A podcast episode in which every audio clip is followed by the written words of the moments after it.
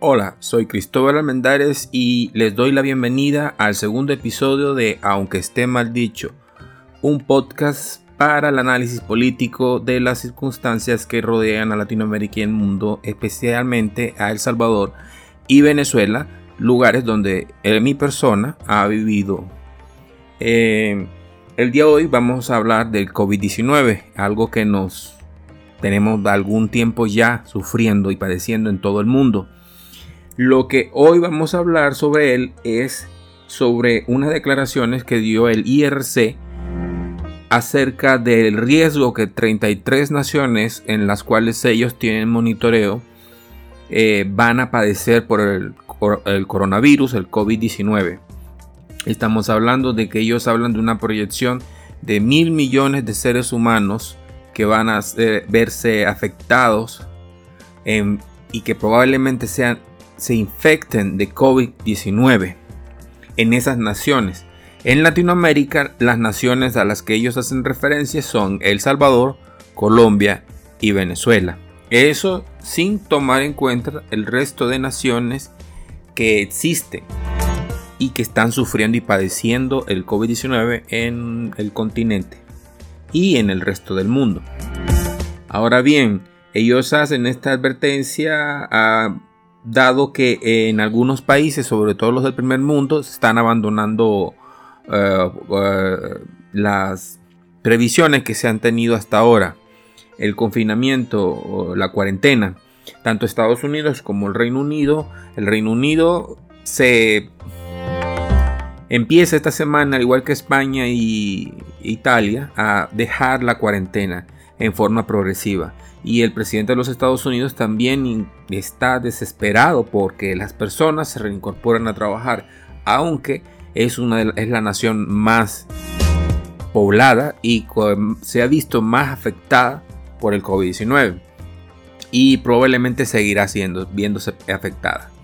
Lo que advierten los expertos es de que el problema es que estamos en un mundo globalizado y si otras naciones, las naciones del primer mundo, como empiezan a normalizar sus actividades, entonces por consecuente el resto de las naciones, estemos o no preparados, vamos a tener que reincorporarnos a nuestras actividades.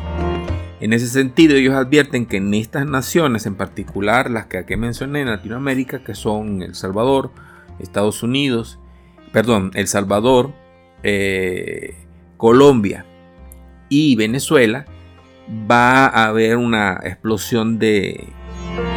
se van a ver más afectados que otras partes del continente.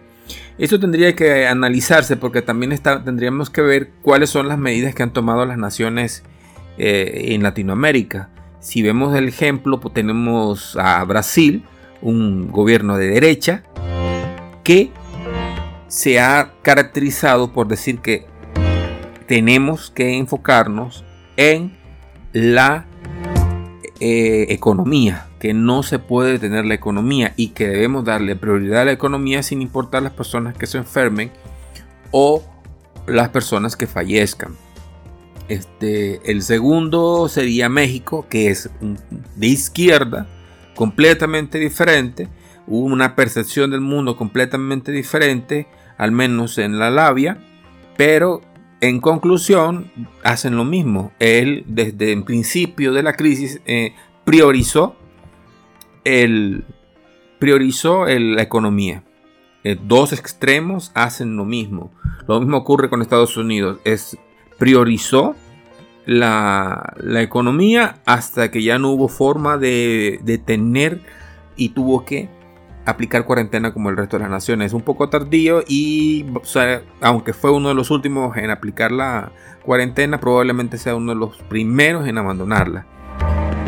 En el caso de Colombia, podríamos estar hablando de lo mismo. hay un, la gente en países como Colombia es, renuente a, a, debido al grave problema que tenemos todas las naciones de la pobreza, eh, se la gente está renuente a, tomar las medidas de distanciamiento social y la cuarentena. Y la nación como tal no ha visto ningún tipo de medida de, previsión para que las personas, económica, para lograr que las personas, por lo menos en un cierto tiempo, respeten la cuarentena.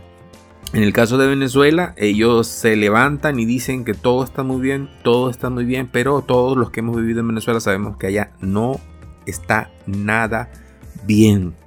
Esperemos que al menos ese freno que ya tenía la economía por más de cinco años durante todo el periodo de la presidencia de este ciudadano este, Maduro, no, no haya haya permitido que no haya sido mucho movimiento de personas que hayan ingresado al país con esta enfermedad. La exportación de países de primer mundo de la enfermedad, los casos que se conocen como casos importados.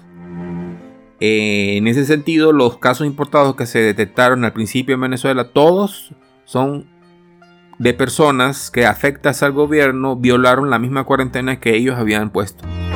También está el hecho de que muchos denuncian que esa cuarentena la, pusieron porque les venía de anillo al dedo. Si quiere decir que en Venezuela están caóticos en materia de recursos y paralizar a la población pareció darles un respiro inicial y aparentemente les dio un respiro, pero como decimos en esas tierras, pataleo de ahogado. Eso va a pesar mucho y no sabemos cómo va a afectar en los próximos meses el coronavirus y, la crisis económica que está viviendo ya el país, sin contar con la crisis económica que viene para nuestras naciones. Estamos hablando que en esos 33 países que habla esta organización, el IRC, habla de 3 millones de muertos. Es una cifra muy por debajo de lo que ellos habían estimado del 1% de fallecidos, porque el 1% de mil millones en estas naciones que se verían afectados, estaríamos hablando de 10 millones de personas. Bien, entonces en ese sentido el panorama no se augura muy bien para nuestros países. Yo estoy en El Salvador y aquí, eh, a diferencia de estos países que hemos nombrado, se puede decir que para mi juicio personal se toman tomado las medidas adecuadas. Ahora, estas medidas adecuadas no revierten el procesos económicos que es la mayor problema político que hay en el país ahorita, es ese, que las medidas de cuarentena afectan terriblemente la economía y entonces las personas que se oponen a las medidas de cuarentena que hasta hoy sabemos que vamos a estar hasta el 16 de mayo sin saber cómo vamos a reincorporarnos al trabajo, a nuestra vida, después de ese tiempo o si van a prolongar las medidas. Pero lo que sí está claro es de que las personas se sienten este, alebrestadas por los problemas económicos que se van a venir al país. Pero esos problemas económicos van a para largo tiempo.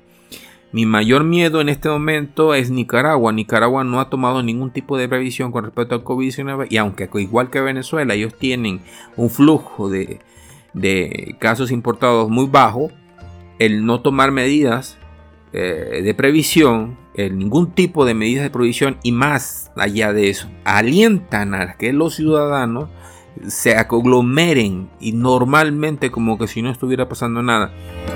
Eso nos puede augurar algo malo para los países vecinos. Porque un foco de infección que una vez normalicemos nuestras actividades provenga de ese país hacia nosotros en lo que los ciudadanos empiezan a salir, entonces no habremos hecho absolutamente nada. Algo que es lo que advierte esta empresa, perdón, esta organización, el IRC, que dice que lo, cuando se reactiven las economías, estas personas van a a aparecer nuevos brotes. Somos una economía globalizada y entonces cruzar fronteras es algo que hacemos constantemente y sobre todo en Latinoamérica. Entonces lo que toma una, una nación por su cuenta, una decisión que toma una nación por su cuenta, nos afecta a todos. Bien, en ese sentido, para terminar, eh, hablaremos acerca de que las vacunas de COVID-19 se está avanzando y el Pfizer, eh, BioNTech, y Pfizer están iniciando pruebas para un modelo de vacuna y ellos auguran que para finales de año podrá tenerse la primera vacuna. Claro que no son los únicos trabajando en eso, también tenemos China que ha dicho lo mismo y tenemos otras naciones y otros grupos que están trabajando en ese sentido. Pero es Aún falta mucho tiempo y mucha agua va a correr bajo el río. Yo estoy cumpliendo la cuarentena como debe ser. y estoy empezando este podcast para analizar este tipo de situaciones desde el punto de vista político y ah, espero que los ciudadanos entiendan de que cuando termine la cuarentena no termine el COVID-19. Cuando termine la cuarentena viene el reto de vivir con el COVID-19 en las calles y nosotros también en las calles. Muchas gracias por escucharnos y les damos un saludo desde la ciudad turística de Alegría, donde nos encontramos transmitiendo para el mundo. Eh, llegamos a ustedes gracias a Tuta Guarita en la plaza de la ciudad turística de Alegría y a Tecapa Shot en Instagram.